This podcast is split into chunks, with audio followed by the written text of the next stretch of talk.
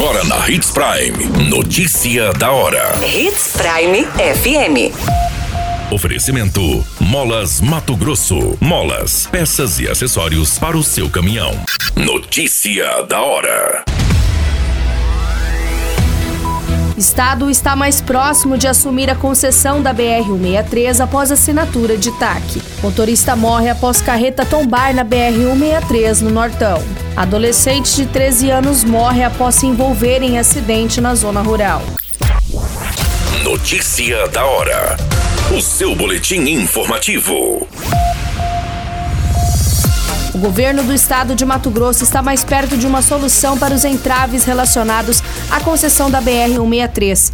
A Agência Nacional de Transportes Terrestres e a concessionária Rota do Oeste assinaram o termo de ajustamento de conduta, visando a transferência do controle acionário da concessionária para a MT Participações e Projetos, conhecida MTPAR como Sociedade de Economia Mista ligada ao Estado. A proposta é que a MTPAR assuma o controle acionário da concessionária, incluindo as dívidas e os investimentos relacionados à rodovia.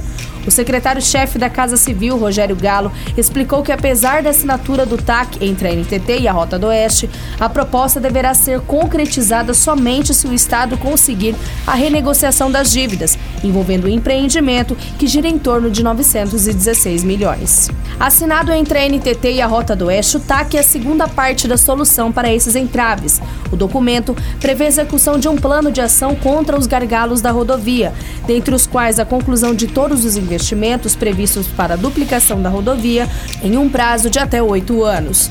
O documento também prevê o acréscimo de cinco anos no prazo de concessão, além do direito de reequilíbrio econômico em razão do impacto da construção de novos modais ferroviários. Há ainda cláusulas de suspensão do passivo regulatório, incluindo multas e do sobrestamento dos efeitos tarifários.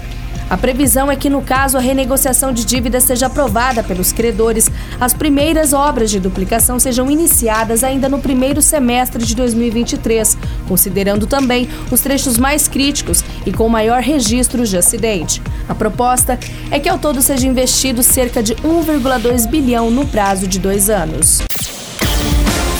Você muito bem informado. Notícia da hora Hits Prime FM. O motorista acabou falecendo após tombar a sua carreta Scania G380 de cor branca, carregada com toras, na rodovia federal próximo ao Rio Braço do Sul, no município de Guarantã do Norte. A equipe do Corpo de Bombeiros foi tentar socorrer o motorista de 41 anos que ficou preso nas ferragens da cabine e acabou não resistindo às múltiplas fraturas e falecendo. A versão que passa a ser apurada pelas investigações é que a carreta teria passado reto nessa curva e acabou tombando ao lado da via. Policiais militares e civis realizaram o isolamento dessa área e a perícia oficial de identificação técnica foi comunicada para análises e os bombeiros fizeram desencarceramento podendo assim retirar o corpo que foi encaminhado ao IML do município. Notícia da hora. Na hora de comprar molas, peças e acessórios para a manutenção do seu caminhão, compre na Molas Mato Grosso. As melhores marcas e custo-benefício você encontra aqui.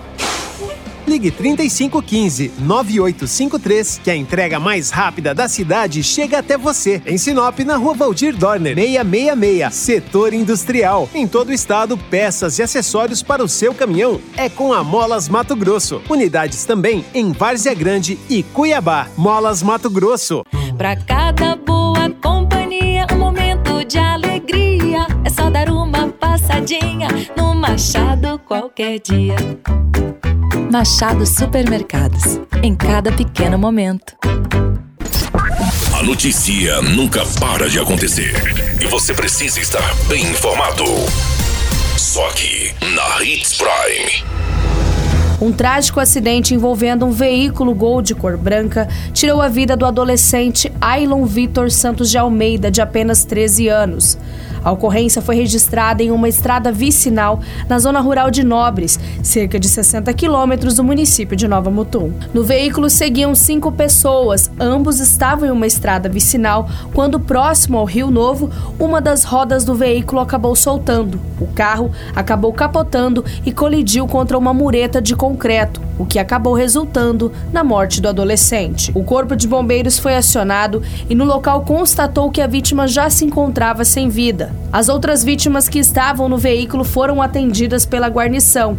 Nos relatos, o adolescente foi lançado para fora do veículo durante o capotamento. A Polícia Civil e a Politec também estiveram no local colhendo as informações para apurar as causas deste acidente. O corpo do adolescente foi encaminhado para o IML para os devidos procedimentos. A qualquer minuto, tudo pode mudar. Notícia da hora.